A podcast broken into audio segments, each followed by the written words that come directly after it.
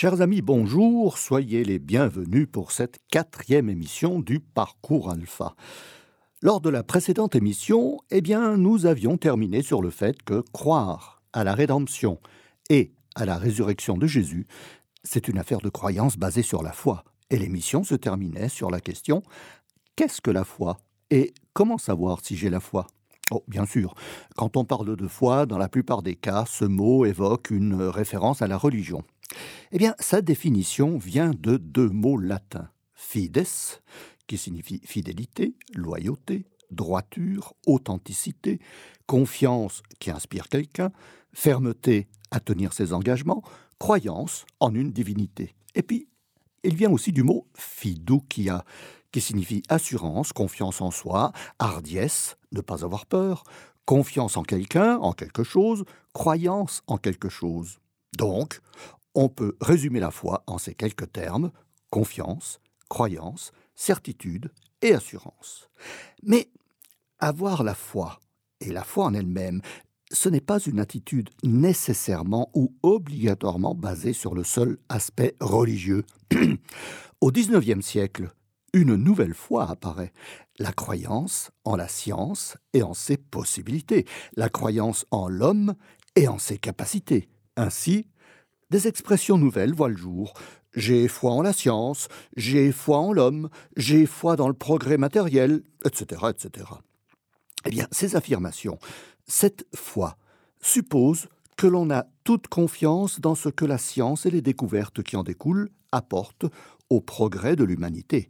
Non seulement on croit, mais on a toute confiance dans les évolutions techniques et technologiques.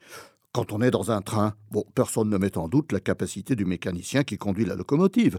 Et quand on est dans le métro M2 à Lausanne, personne ne met en doute la capacité de ce véhicule à se déplacer sans conducteur, car nous faisons une entière confiance à l'électronique, ben, sauf quand ça tombe en panne.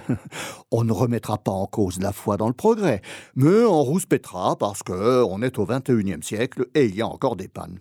Eh bien, tout cela a engendré la civilisation matérialiste et athée dans laquelle nous vivons, et qui s'évertue à combattre la foi religieuse considérée comme infondée, déplacée et comme résidu de l'obscurantisme médiéval. Et cette croyance moderne va même aller plus loin. Elle ne mettra pas en doute ce que disent certains à propos des découvertes scientifiques que ni vous ni moi n'avons vues. Euh, nous ne sommes jamais allés sur euh, Uranus ou sur Neptune. Pourtant, personne ne doute de l'existence de ces planètes, comme personne ne met en doute l'existence des microbes. Bah oui, bien sûr, il y a des photos qui le prouvent. Oui, mais ces photos pourraient être des montages ou des trucages. On croit sans rien remettre en cause. On croit par cette foi en la science et dans le progrès. Et cette croyance va encore aller plus loin. On croira des personnes qui ont entendu des personnes, qui elles-mêmes ont entendu des personnes, qui ont dit ou vu telle ou telle chose.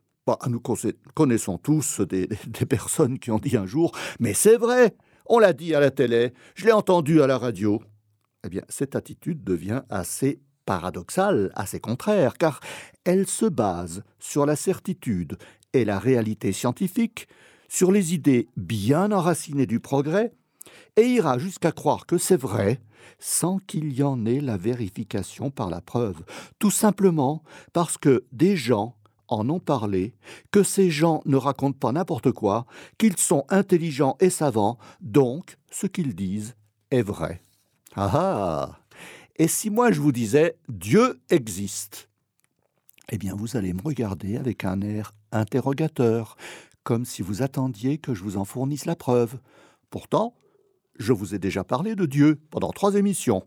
Je vous ai donné quelques indices, quelques détails, quelques preuves qui ne devraient pas poser ce problème d'interrogation sur l'existence de Dieu. Et, étant donné que je ne pense pas être quelqu'un qui soit né de la dernière pluie, eh bien, je suppose que vous me faites confiance quand je vous dis des choses assez sérieuses et sensées. Mais voilà. On se rend compte, avec cette dernière remarque et toutes ces explications sur la foi croyance, que la foi religieuse et surtout la croyance en Dieu ne paraît pas être aussi facile que de croire au progrès, à la science, à l'homme, aux médias, aux techniques, etc., etc. Mais Vous allez me dire, la science, on la voit dans ses résultats, Dieu, on ne le voit pas. Oh bah, je pourrais vous dire que la science en elle-même, on ne la voit pas non plus, mais on voit ses conséquences dans l'application des découvertes. Dieu, on ne le voit pas non plus, mais on voit ses œuvres, ou plutôt celles qui sont faites en son nom. Ou ça devient un peu subtil et peut-être compliqué à expliquer et surtout à comprendre. La foi religieuse semble ne pas se baser sur la seule croyance qui découle de l'évidence des faits scientifiques, vu que le doute apparaît. Il semble qu'il y ait quelque chose en plus à avoir pour dire j'ai la foi. Il faut plus, beaucoup plus que la simple croyance pour être sûr d'avoir la foi. Ben alors, qu'est-ce qu'il faut en plus? Et d'abord, quelle est la définition biblique de la foi? Nous trouvons cette définition dans l'Épître aux Hébreux, un des livres du Nouveau Testament, et comme c'est assez long et pas facile à résumer, eh bien, voici ce que l'on peut en déduire en trois grandes affirmations bibliques qui sont exprimées différemment pour dire la même chose. Dans la Bible de Jérusalem, qui date de 1973, on trouve La foi est la garantie des biens que l'on espère, la preuve des réalités qu'on ne voit pas. Dans la traduction de Louis II, dans une note de 1975, il est dit La foi est une ferme assurance des choses qu'on espère, une démonstration de celles qu'on ne voit pas.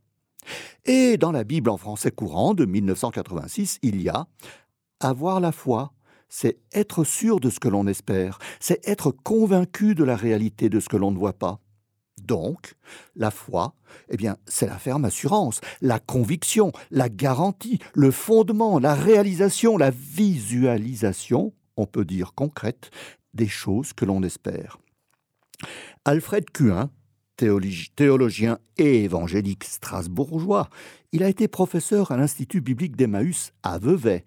Eh bien, il nous dit que la foi, est, je cite, la preuve, la démonstration, la certitude, l'absolue conviction des réalités invisibles, un moyen de les connaître, de percevoir ce qui n'est pas révélé à nos sens. Bon, personnellement, j'ajouterais aussi que la foi, c'est un témoignage, une action de montrer aux autres ce que l'on croit, et surtout pourquoi on le croit.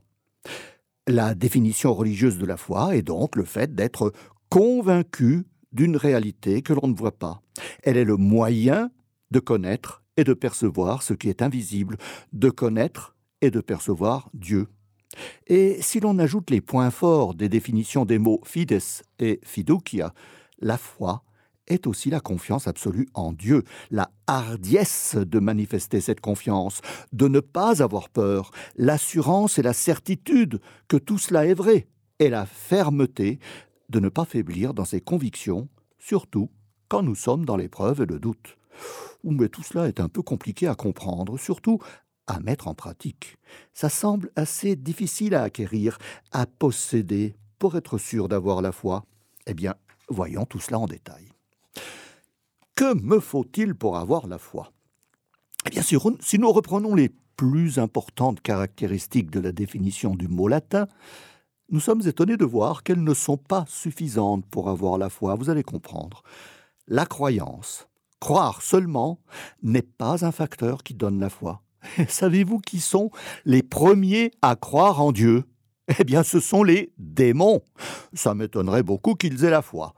Certaines personnes se trouvent dans une situation de croyance, mais elles admettent qu'elles n'ont pas vraiment la foi, comme si Dieu leur était lointain ou indifférent, et puis on peut croire à quelque chose ou à quelqu'un, mais ne pas y être intéressé.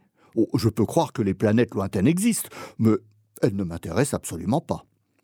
Deuxième point, la certitude, la hardiesse de ne pas avoir peur.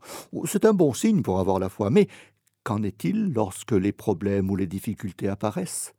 Cette hardiesse est-elle à toute épreuve? Blaise Pascal, philosophe français du XVIIe siècle, avait déjà démontré la faiblesse de cette certitude et son manque de fermeté par l'illustration qu'il en fait à propos de l'imagination, qu'il qualifiait maîtresse d'erreur et de fausseté. Par exemple, si nous marchons sur une planche de 50 cm de large posée sur le sol, oh, nous passerons sans aucune difficulté. Mais si cette même planche se trouve à plus de 1000 mètres de hauteur et qu'il y a le vide en dessous, eh ben, sans penser au vertige, la hardiesse n'est plus la même. Une crainte apparaît. Moi-même, je passerai pas. Alors il reste la confiance, confiance en soi, ou confiance en quelqu'un ou quelque chose, c'est un élément indispensable pour la foi, mais lui aussi est insuffisant. J'avais entendu il y a quelques années aux informations euh, un jeune qui parlait suite aux terribles inondations dans le sud de la France, vers Carcassonne, je crois. Il venait de s'installer depuis trois mois dans une maison achetée au prix de sacrifices et d'efforts, bien sûr, et l'inondation a tout emporté, y compris la voiture qu'il venait d'offrir à son épouse, dont il n'avait plus que les clés à lui donner. Et ce jeune homme disait Ben, nous n'avons plus rien, mais nous sommes en vie, avec ma femme et nos enfants. Et puis, nous sommes jeunes, nous avons l'avenir pour recommencer et aller de l'avant. C'est un bel exemple de confiance. Euh, ce jeune n'a rien dit au sujet d'une éventuelle croyance en Dieu. Mais c'est une confiance toute relative. Une personne âgée qui se retrouverait dans la même situation pourrait très probablement ne pas avoir la même confiance dans un avenir prometteur et faire un triste bilan de sa vie teinté d'un profond pessimisme. Alors, bah, que faut-il? Faut-il l'ensemble de ces caractéristiques et d'autres aussi pour avoir la foi? Un athée ou un agnostique pourrait avoir tout cela et avoir même une vie comblée et très heureuse. Euh, c'est pas pour autant que ils auront la foi. Il semble donc que la foi soit impossible à obtenir, ou du moins par soi-même, tellement ces caractéristiques apparaissent comme des manifestations qui dépassent la volonté humaine. Ce n'est pas suffisant de vouloir la foi, ce n'est pas suffisant de croire pour avoir la foi. On peut très bien croire que le pôle Nord et le pôle Sud existent, mais ça ne nous intéresse pas. Nous ne nous sentons pas concernés. Quant à la confiance, bah oui, elle est nécessaire, elle est primordiale, mais elle demeure tout de même assez fragile lorsque survient l'épreuve. Il faut donc quelque chose en plus pour qu'il y ait la foi et pour qu'elle se maintienne.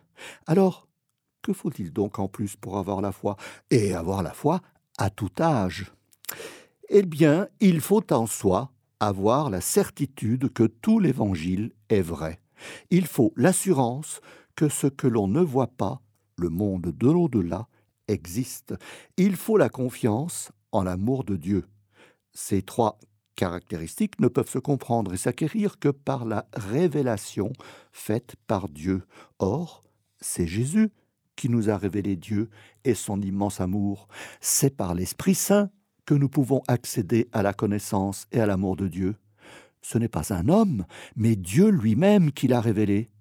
C'est pourquoi la foi ne peut pas être obtenue par la transmission par quelqu'un d'autre et elle ne peut pas se transmettre et ne peut pas être donnée à quelqu'un d'autre, car la foi est un don fait par Dieu.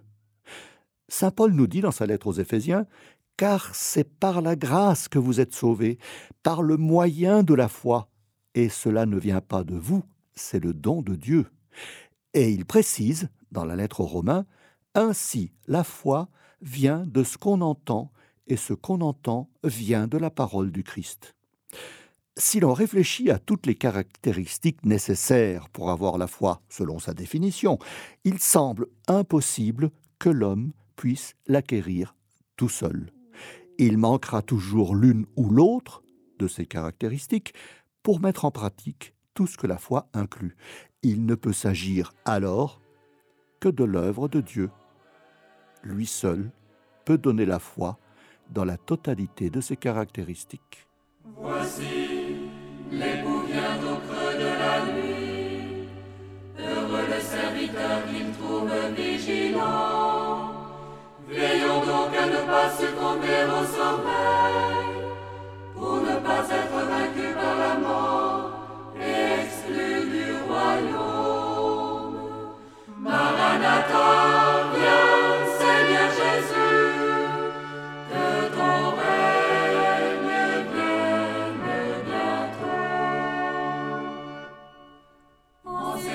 sont les derniers,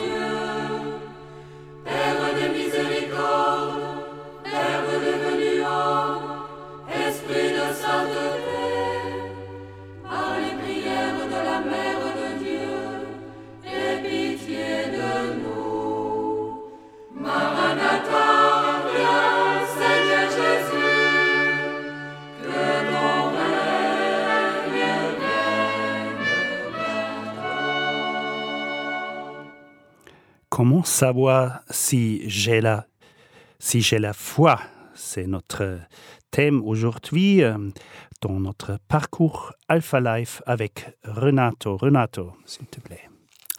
Eh bien oui, chers amis, j'espère que jusqu'ici vous avez suivi et que surtout vous avez compris. Benjamin Wartfield, qui est un théologien, ou était un théologien au début du XXIe siècle à Princeton, dans le New Jersey, aux États-Unis, réaffirmait que la foi est bel et bien un don de Dieu. Il résumait ce que disent Saint Paul et aussi d'autres écrits. La foi, je cite, vient non seulement, non pas des forces ou vertus propres à chacun, chacun de nous, mais seulement à ceux que Dieu a choisis pour qu'ils la reçoivent. C'est dans l'Épître aux Thessaloniciens. C'est un don qu'il fait, dans l'Épître aux Éphésiens, par le Christ, c'est dans les Actes des Apôtres, par l'Esprit, l'Épître aux Corinthiens et aux Galates, au moyen de la parole prêchée, c'est dans l'Épître aux Romains, on l'obtient ainsi de Dieu, ce sont les lettres de Pierre, et la foi est un don de Dieu, un don gratuit, bien gratuit de Dieu. Ouh là là, moi quand j'entends le mot gratuit, je me méfie. Je me demande où est le piège, où est l'arnaque, qu'est-ce que je dois faire en retour si j'obtiens cette foi de Dieu? Et je me remémore ce que je me suis dit lors de la première émission, si j'allais ouvrir la porte à Jésus qui frappe, ou est-ce que je vais devoir être obligé de prier tout le temps, est-ce que je dois lire la Bible, est-ce que je dois devoir aller à la messe tous les jours, est-ce que je vais perdre ma liberté? Petite anecdote, nous avons tous fait l'expérience un jour de recevoir dans nos boîtes aux lettres une annonce qui nous dit que nous avons été sélectionnés pour le grand tirage du super lot de 5 millions de francs. Cette pratique est beaucoup plus répandue en France et on vous dit même que vous avez gagné 1 ou 2 millions d'euros.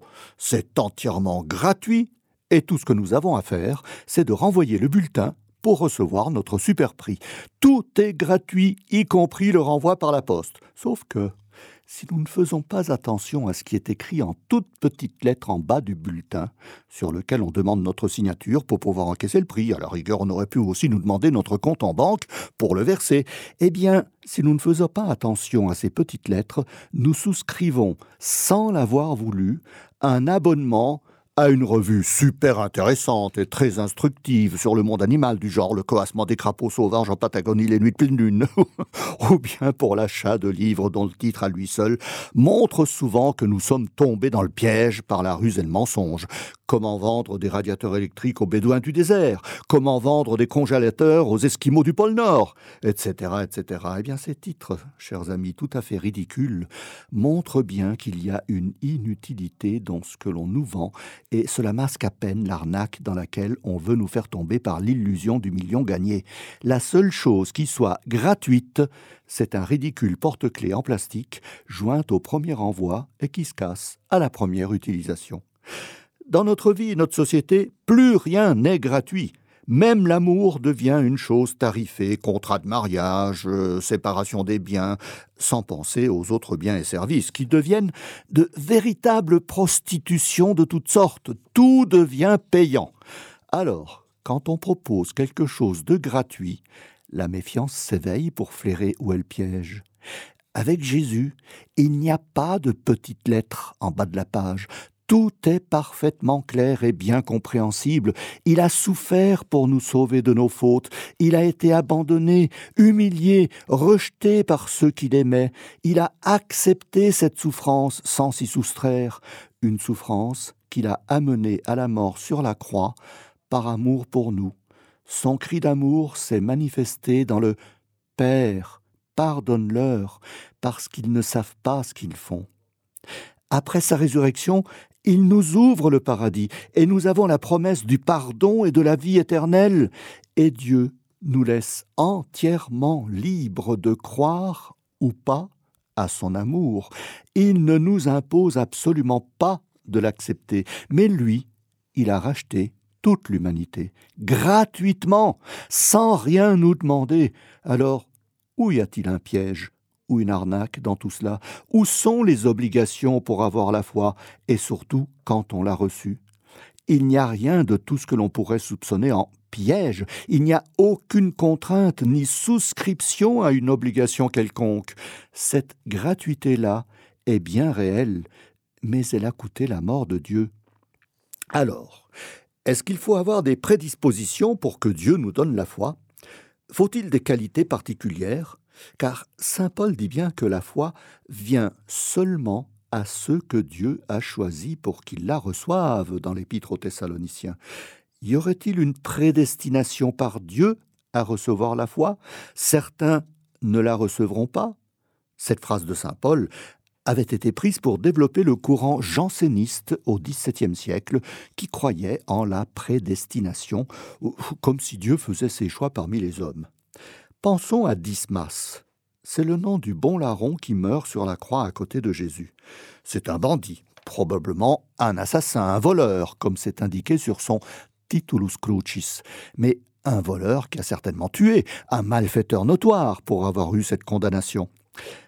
Pendant que le mauvais larron injuriait Jésus, Dismas défend Jésus, qu'il qualifie d'innocent, qui n'a pas fait de mal, alors que lui et son confrère, truand, méritent amplement leur châtiment. En disant cela, Dismas non seulement reconnaît ses fautes, mais il reconnaît surtout que Jésus peut le sauver. Il rencontre le regard du Christ mourant, un regard plein d'amour et de compassion qui va lui transmettre par la grâce divine, la foi de reconnaître Jésus comme Sauveur et Dieu. Dismas manifeste cette foi en disant à Jésus Souviens-toi de moi quand tu seras dans ton paradis. Voilà qu'en quelques minutes, un voleur, un meurtrier devient le premier saint chrétien. Tout simplement parce qu'il a reçu de Jésus cette faculté de pouvoir reconnaître en lui le Dieu d'amour envoyé pour nous sauver, et il l'a affirmé en acceptant de reconnaître ses fautes avant de mourir.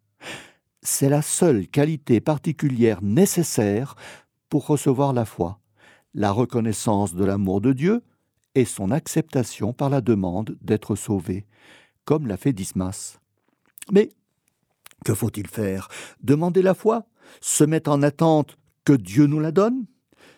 Michel Souchon, jésuite et sociologue, prédicateur à la télévision française, qui est décédé en 2020, nous dit S'il est vrai que la foi est un don de Dieu, vous n'avez rien à faire pour en bénéficier. La foi est un don gratuit, gracieux, qui n'attend, de notre part, aucun effort méritoire pour en bénéficier.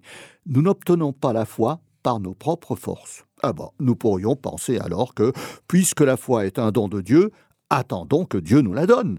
Il y a des personnes qui sont dans cette attente, sans rien faire d'autre que d'attendre, car elles se disent oh, qu'elles aimeraient bien avoir la foi, mais Dieu ne la donne pas, ou bien il tarde à la donner, sans bien comprendre le pourquoi de ce retard. Oh, mais que oui, chers amis, Dieu nous donne la foi. Encore faudrait-il la lui demander. Et Michel Souchon précise Nous sommes seulement des mendiants de foi, d'espoir, de lumière et d'amour. Nous demandons au Seigneur qu'il vienne en aide à notre manque de foi, qu'il la fasse grandir en nous, puisque Jésus, qui est au début de notre foi, est aussi celui qui l'a conduit à sa perfection. Il se réfère là à la lettre aux Hébreux de Saint Paul. Celui qui demande la foi l'obtient, car le désir de la foi est déjà un acte de foi.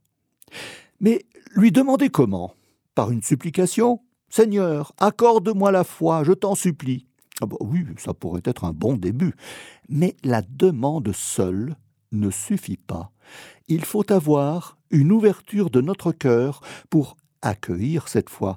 Il faut ouvrir la porte à Jésus qui frappe, comme cela a été dit dans l'émission sur le sens de notre vie. N'oublions pas que Jésus sur la croix, a scellé de son sang la nouvelle alliance entre Dieu et l'homme. Et pour faire une alliance, il faut être au moins deux. Il faut une relation dans les deux sens, et pas seulement à sens unique, venant de Dieu seulement, d'où la demande et l'ouverture de notre cœur pour avoir la foi. Jésus sur la croix nous a offert son amour, son pardon, la mort des conséquences du péché. Par sa résurrection, il nous a offert la renaissance dans une vie nouvelle et la vie éternelle. Dieu ne nous a pas imposé tout cela, mais si nous lui demandons d'avoir la foi, nous devons entrer en relation avec lui et accueillir son amour et toutes les conséquences pour une nouvelle vie. Nous devons accepter d'être aimés par Dieu et l'aimer en retour. Nous devons être dans cette disposition avant de lui demander de nous donner la foi.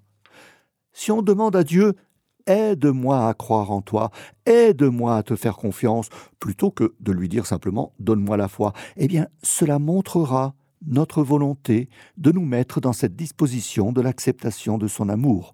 Dans ce cas, Dieu va-t-il nous laisser tomber?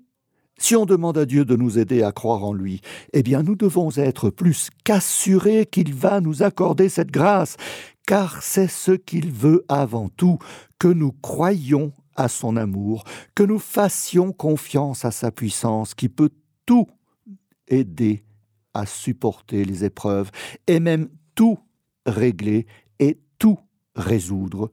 Seulement, il ne va pas nous brusquer, il ne va pas bousculer nos habitudes, il va se manifester dans la délicatesse, l'humilité pour respecter notre liberté, et il compte pour cela sur notre constance, sur notre volonté à continuer à lui demander son aide, si nous sommes disposés à l'aimer. C'est peut-être là la seule prédisposition pour avoir la foi, une prédisposition à vouloir aimer Dieu en retour de l'immense amour que lui a pour nous. Mais alors, comment savoir si j'ai obtenu la foi et si je l'ai en moi? Eh bien, c'est par les œuvres de la foi que nous pourrons en être sûrs, car la foi sans les œuvres, c'est incompatible. La foi qui nous est donnée par Dieu, par la grâce et l'action du Saint-Esprit, nous pousse à un nouveau comportement qui n'est plus celui que nous dictent les règles et les lois de la société. Elle nous fait agir et agir pour le bien. Saint Jacques nous dit à ce sujet il en est ainsi de la foi. Si elle n'a pas les œuvres, elle est morte en elle-même. Et saint Paul nous précise, dans la lettre aux Galates, ce que nous sommes appelés à faire si nous avons la foi donnée par l'Esprit. Mais si vous vous laissez conduire par l'Esprit, vous n'êtes pas soumis à la loi, on sait bien à quelles actions mène la chair. Inconduite, impureté, débauche, idolâtrie, sorcellerie, haine, rivalité, jalousie, emportement, intrigue, division, sectarisme, envie, beuverie, orgie et autres choses du même genre. Je vous préviens, comme je l'ai déjà fait, ceux qui commettent de telles actions ne recevront pas en héritage le royaume de Dieu, mais voici les fruits de l'esprit amour, joie, paix, patience, bonté, bienveillance, fidélité, douceur et maîtrise de soi. En ces domaines, la loi n'intervient pas. Est-ce que toutes les modes, les habitudes, les façons de vivre de la société actuelle, les comportements, les exclusions, les dérives, est-ce que tout cela, comme nous l'avions vu dans la première émission sur le sens de la vie, est-ce que tout cela donne vraiment un sens à notre vie en nous procurant la joie celle que procurent les fruits de l'esprit? Si on suit les règles, la loi de cette société, règles qui nous poussent à satisfaire seulement les désirs du corps, eh bien nous tombons dans l'une ou l'autre de ces actions de la chair dont parle saint Paul. Mais la foi nous met sous la conduite de l'esprit, et nous serons sûrs d'avoir la foi si nous ressentons tous ces fruits de l'esprit. Et saint Pierre nous invite à agir en ce sens par les œuvres de la foi, nous serons poussés à agir pour le bien. Il nous dit Faites tous vos efforts pour joindre à votre foi la vertu, à la vertu la science, à la science la tempérance, c'est-à-dire la modération, à la tempérance la patience, à la patience la piété, à la piété l'amour fraternel, à l'amour fraternel la charité. Car si ces choses sont en vous, et y sont en abondance, elles ne vous laisseront point oisifs ni stériles pour la connaissance de notre Seigneur Jésus-Christ. Mais celui en qui ces choses ne sont point est aveugle, il ne voit pas de loin, et il a mis en oubli la purification de ses anciens péchés. C'est la lettre de Pierre, la deuxième lettre. Alléluia, Alléluia,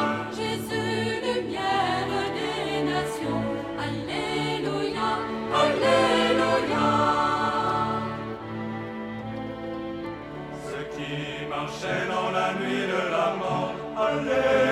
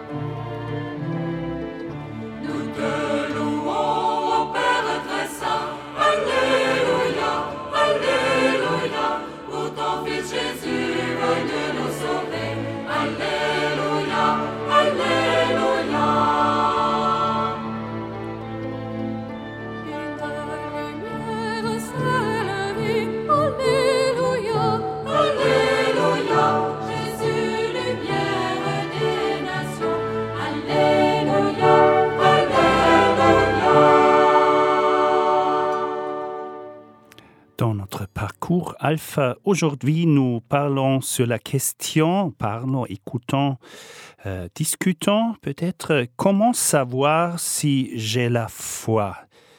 Euh, et dans quelques instants, après la dernière partie euh, de Renato, on vous invite à appeler, à discuter, à parler. Dans les groupes d'alpha, il y a toujours ce, ce lieu, cet espace, ce moment de discuter, de d'échanger sur euh, le thème qu'on parle euh, en cette journée.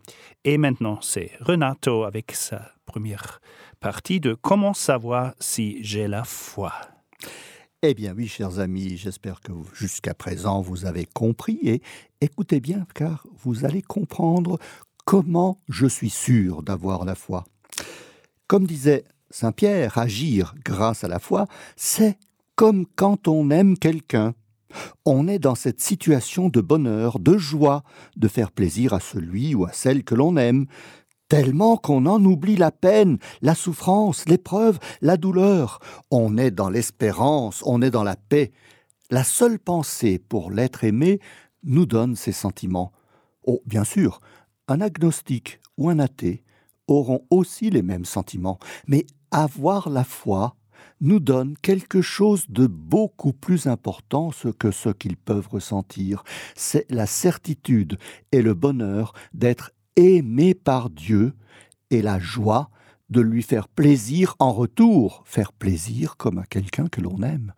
Et alors, toutes les actions que l'on pensait être des contraintes, si nous ouvrons la porte à Jésus, eh bien deviennent des conséquences de cette joie, de cette volonté de faire plaisir à la personne que l'on aime, et à plus forte raison, de faire plaisir à Dieu. La prière, la lecture de la Bible, recevoir les sacrements, aller à la messe, s'ouvrir aux autres et leur montrer notre joie, manifester extérieurement que nous avons la foi, tout cela devient une action logique qui est faite dans la spontanéité de quelqu'un qui aime parce qu'il sait qu'il est aimé. Il n'y a aucune contrainte, mais une action joyeuse qui nous vient des fruits de l'esprit, comme le disait saint Paul. On saura qu'on a la foi si l'on se sent investi par l'amour, par la confiance en Dieu et par toute sa puissance, qui nous fera tout supporter dans la joie, tout espérer dans l'assurance que Dieu nous aime, tout confier à Dieu, dans la certitude qu'il ne nous abandonne pas, dans la certitude qu'il nous donne la force pour traverser les épreuves. Saint Jacques, toujours dans sa lettre, nous dit Regardez comme un sujet de joie complète les diverses épreuves auxquelles vous pouvez être exposés, sachant que l'épreuve de votre foi produit la patience. Jésus lui-même nous assure que la foi peut faire des miracles. Dans l'évangile de Luc, il nous dit si vous aviez la foi comme un grain de sénévé, c'est-à-dire une plante de moutarde, vous diriez à ce sycomore, c'est un érable géant, déracine-toi et plante-toi dans la mer, et il vous obéirait. C'est une image, bien sûr, mais elle montre bien la puissance de la foi.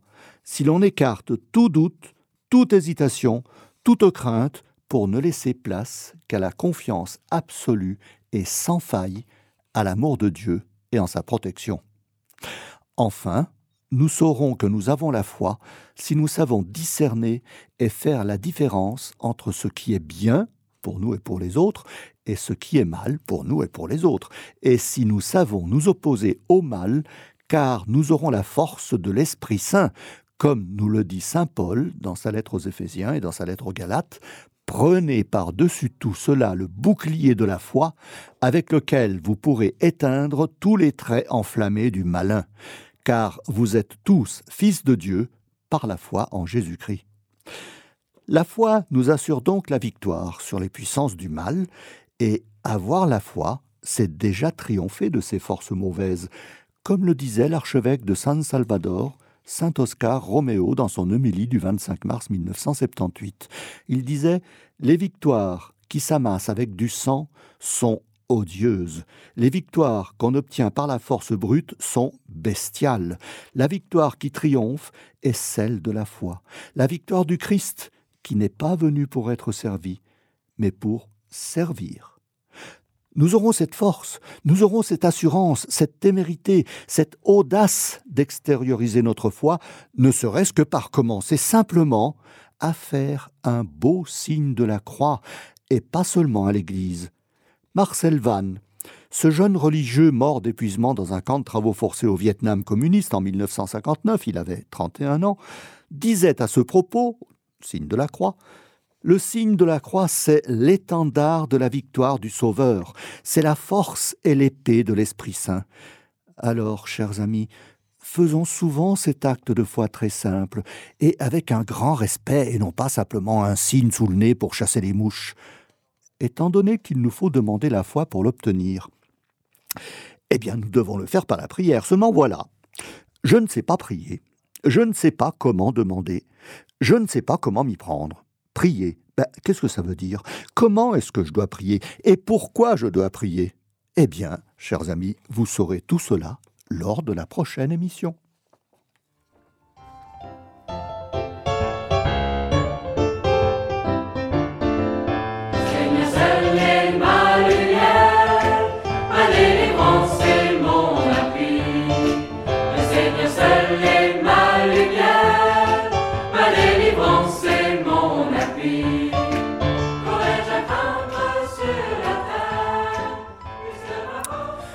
Eh bien, chers amis, après vous avoir exposé euh, les principales caractéristiques de la foi et surtout comment la demander et comment l'obtenir et comment on est sûr de l'avoir, si vous avez des questions, si vous avez des doutes, si vous avez quelques petits problèmes de compréhension de ce qui vous a été dit, chers amis, n'hésitez pas à appeler et je suis là pour vous répondre.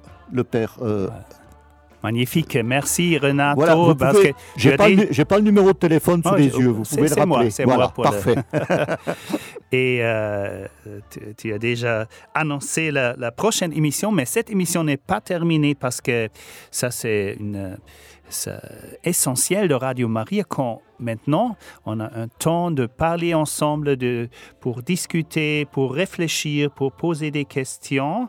Et je vous encourage très fort, chers amis de Radio Maria, maintenant de poser vos questions euh, on a vu que euh, euh, euh, Renato a vraiment une expérience très profonde et très riche des, choses de, Dieu, pour le dire comme ça.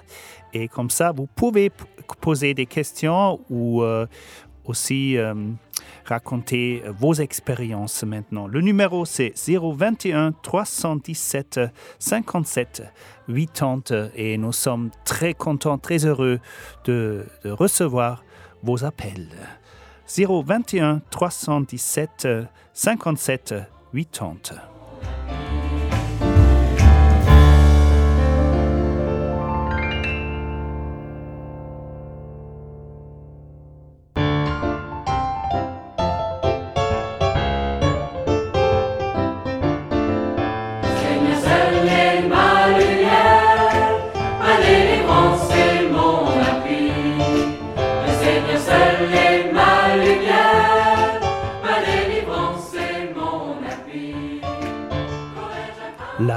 Qu'est-ce que signifie la foi pour toi, pour vous, chers, auditeurs, chères auditrices?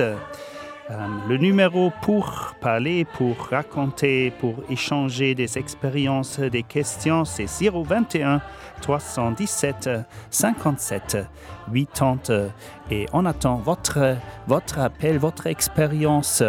Comment allez-vous? Comment, euh, comment la foi est importante pour votre, votre vie?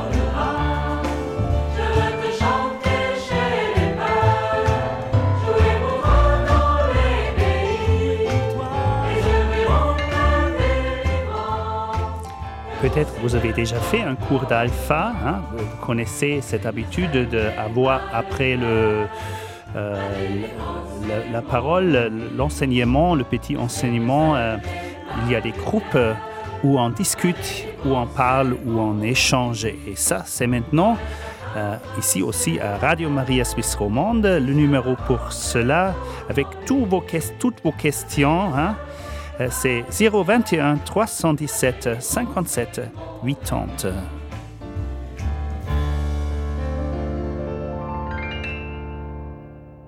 Peut-être moi, je peux euh, poser une question à cher Renato. Bien sûr. Par- parce qu'aujourd'hui, on euh, fête euh, Saint Paul, la conversion de Saint Paul. Absolument. Et ma question, c'est est-ce qu'il a eu euh, la foi avant sa conversion? Parce que, tu sais, il était euh, un, un juif euh, croyant, Croyant, et euh, euh, pratiquant. extrêmement pratiquant. Oui, Est-ce qu'il a eu la foi? Qu'est-ce que tu qu'est-ce que tu dis sur Alors, cela? Probablement en tant qu'homme religieux, puisqu'il était pharisien, je crois, et puis euh, il pratiquait euh, les prières au temple. Je pense qu'il avait, je dirais plutôt, une foi respect. Euh, il respectait Dieu. Euh, avoir la foi, il y a quelque chose en plus que nous avons dans le christianisme, c'est l'amour, l'amour partagé, l'amour de Dieu qui vient vers nous et nous lui rendons cet amour, évidemment, euh, 1% et 1 pour 1000 de ce que Dieu nous donne. Et dans le christianisme, c'est ce que je disais hier à mes, mes confirmants lors du catéchisme, je leur disais que dans le christianisme, nous sommes peut-être les seuls à parler à Dieu comme Père. Dans le judaïsme, il n'y avait pas cette notion de Dieu Père. Donc, je pense que Paul, Peut-être pas si personnel pas si- comme, voilà, comme Jésus pas- qui, absolument, euh, que, que dit Abba, tout euh, à papa. fait, tout à fait, Papa, tout mais fait. quand même, euh, il a eu euh, une, une foi ardente, même pour persécuter, pour... Voilà, alors justement, c'est par, par respect de la loi. La loi dit que on obéit aveuglément à la loi. Donc tout ce qui n'est pas conforme à la loi, la loi de Moïse, la loi de Dieu, eh bien, doit disparaître, disparaître même dans des, des situations dramatiques. D'où les chrétiens, les nouveaux chrétiens, Étienne, qui a été lapidé sous les yeux de Saul, qui Paul, eh bien, devait, avait fait un blasphème. Donc c'est contre la loi, donc il doit être mis à mort. Et il n'y avait pas cette notion de d'humanité, d'amour, qui pouvait, à la rigueur, accorder le pardon. C'est Jésus qui nous a enseigné le pardon. Oui, ça, c'était la, la grande expérience de Paul qu'il a reçu le Voilà. pardon, le, le pardon Voilà. du Seigneur, Voilà. la miséricorde du. Ça l'a bouleversé La- complètement. Voilà, c'est. Alors, j'en profite puisqu'on parle de, de Saint Paul. Euh, on m'avait dit une fois à propos justement de, de- que, croire, qui croire et comment croire. Oui, mais c'est Saint Paul qui a dit tout ça. Ben oui, Saint Paul, quand il a eu la révélation de Jésus, Dieu, Saint Paul a eu l'inspiration divine qui est entrée en lui.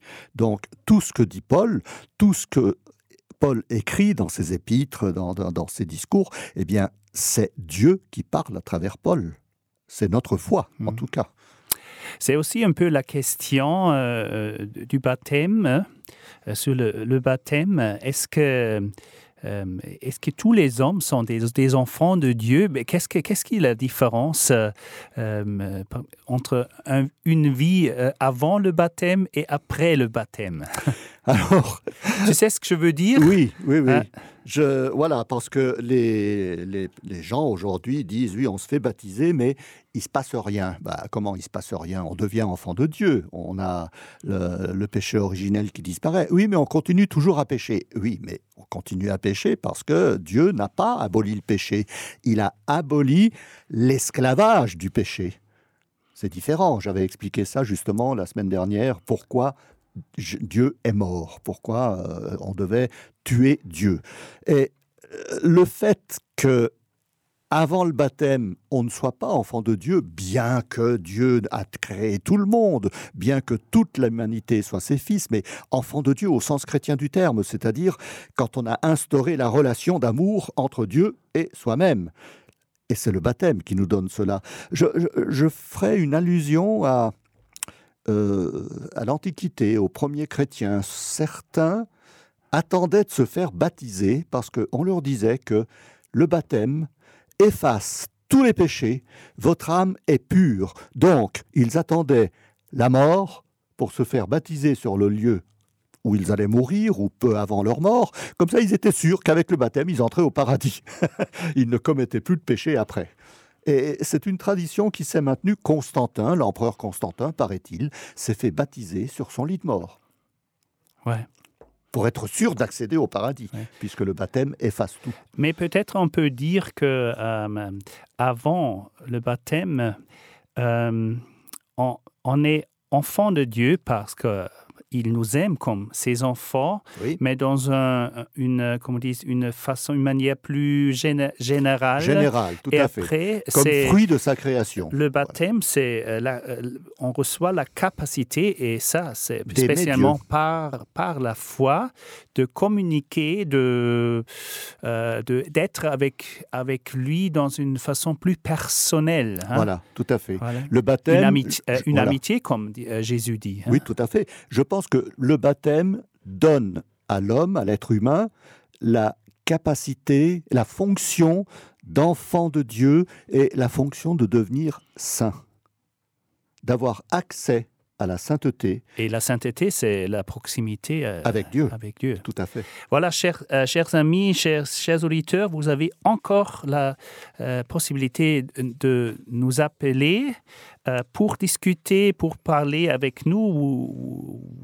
Vous, voyez, c'est très vaste le, le thème et peut-être vous avez des, expériences ou euh, des, des questions à poser. Le numéro, c'est 021 317 57 80 et euh, je vous encourage euh, très fort, euh, n'hésitez pas à appeler.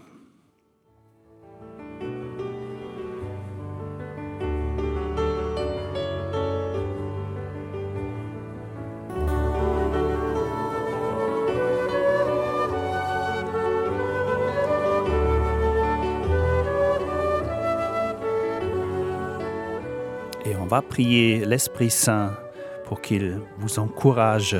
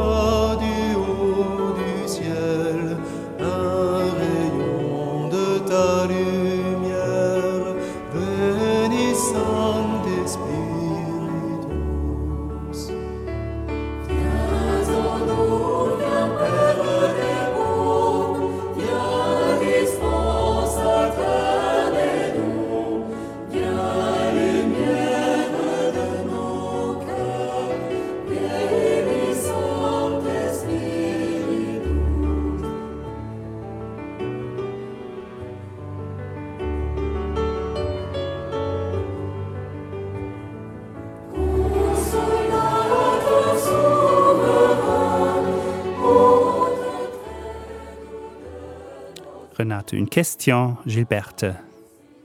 Oui, bonjour.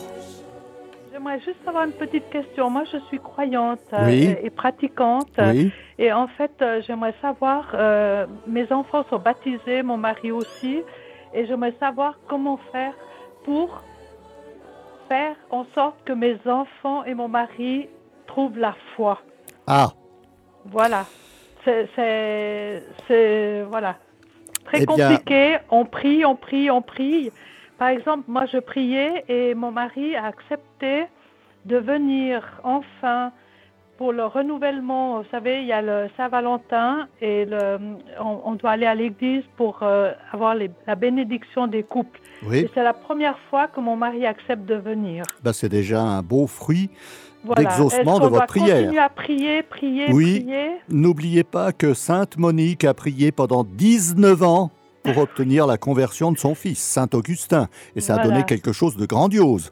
Voilà. Donc, Voilà. la foi passe aussi par la prière. Évidemment, vous saurez la semaine prochaine, enfin la semaine prochaine, à la prochaine Ouais, émission, je veux dire, la, Moi, je fais la messe. Je fais la messe tous les jours avec euh, avec euh, Radio Maria. Oui, Je mets le crucifix devant le.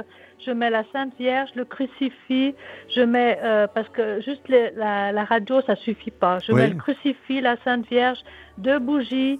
Je mets le- les photos de mon papa, ma maman euh, qui sont ah bah c'est bien, vous avez un petit et hôtel. je prie et voilà, petit hôtel, voilà, formidable. Alors, Euh, évidemment, moi, je peux que vous conseiller de continuer la prière. Mais j'ajouterai quelque chose. Confiez vos enfants et votre mari, confiez-les à l'Esprit Saint.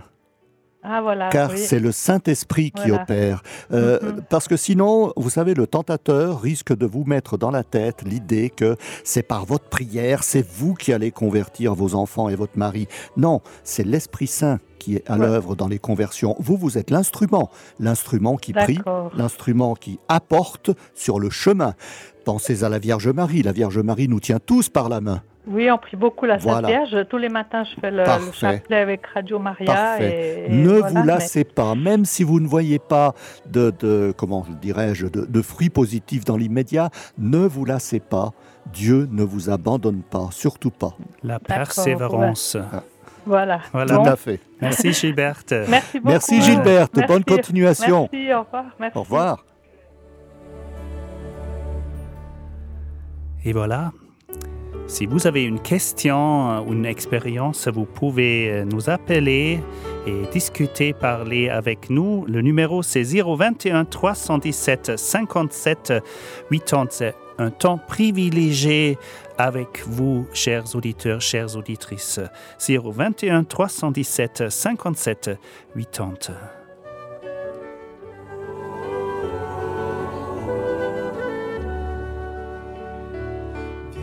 C'est Jésus qui vous, qui vous invite. Saint Paul qui a dit, Mais qui es-tu? Je suis Jésus le Nazaréen qui vous invite. 021 317 57 80.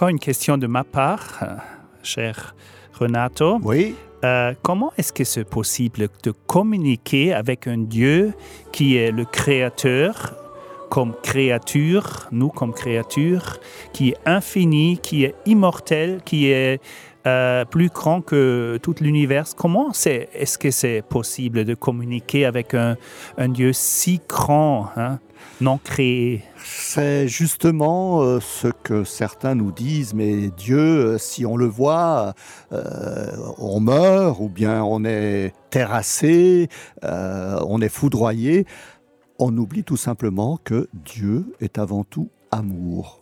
Dieu est avant tout un esprit qui passe vers nous comme le zéphyr, comme le vent, très très calme. Et euh, l'avantage justement que Jésus nous a fait connaître Dieu le Père, c'est que Dieu n'est plus inaccessible comme il l'était avant. Il y avait dans le débir, le Saint des Saints, il y avait un voile qui séparait la présence de Dieu et le reste du monde. Ben, maintenant, Dieu est accessible à tout instant, tout simplement parce que il est avec nous, il est en nous, comme disait Jésus. Et nous avons cette possibilité magnifique de pouvoir parler à Dieu à tout instant du jour et de la nuit. Si on veut aller demander un rendez-vous au pape, euh, on, nous dira c'est pas possible. Il faudra un- une année à l'avance. Il faudra aller sur la place Saint-Pierre pour essayer de le voir lors d'une audience et avec un peu de chance, il nous tendra la main. Dieu, maintenant, je peux appeler Dieu maintenant et je sais qu'il m'entend, je sais qu'il est là. Très, très bien. Voilà, c'est le- l'Esprit qui, nous, qui crie en nous, Abba, Père. Voilà, tout à fait. Et euh, c'est c'est juste par la foi que Dieu nous donne cette capacité de communiquer personnellement, comme enfant, comme ami, comme euh, collaborateur avec le Père, le Fils et le Saint-Esprit. Voilà. Voilà. Je voudrais rajouter une chose euh, brièvement, parce que bientôt c'est le Père Cels qui va nous expliquer beaucoup de choses. Euh, Il y a des gens qui se disent euh, Oui, moi j'ai la foi, mais. Ah non, quand je passe dans une église, je ne fais pas le signe de croix parce que, parce que euh, les gens me remarquent. Eh bien, quand on a la foi, on est dans cet état d'esprit de la personne qui aime. Et une personne qui aime, elle n'a absolument pas honte de faire un câlin à la personne aimée en public. Eh bien, quand on est devant une église et qu'on fait le signe de croix, on ne devrait pas avoir honte ou avoir de la réticence ou avoir de la pudeur, parce que on est imprégné de l'amour que l'on a vers Dieu, et surtout on est imprégné de l'amour que Dieu a envers nous, que toute honte tombe, toute contrainte tombe, toute pudeur tombe. On est dans cet élan magnifique, et c'est ça qu'est la foi. C'est ça qui nous dit j'ai la foi. Merci Renato. C'était euh, le parcours Alpha Life. Comment savoir si j'ai la foi La prochaine fois, c'est sur la prière, si j'ai Sur bien la compris. prière, comment prier et surtout pourquoi prier. Voilà, merci. ça, c'est, euh, on attend avec. euh, Et qui sera Avec- suivi, je l'annonce tout de suite, de pourquoi lire la Bible et comment la lire. Et c'est quand euh, la, la prochaine Ça émission? sera fin février. Voilà, très très bien. Merci à vous tous, aussi à ceux qui, qui ont appelé, qui ont écouté et qui vont témoigner dans leur, leur vie. Que Dieu Tout-Puissant vous bénisse, le Père et le Fils et le Saint-Esprit. Amen. Amen.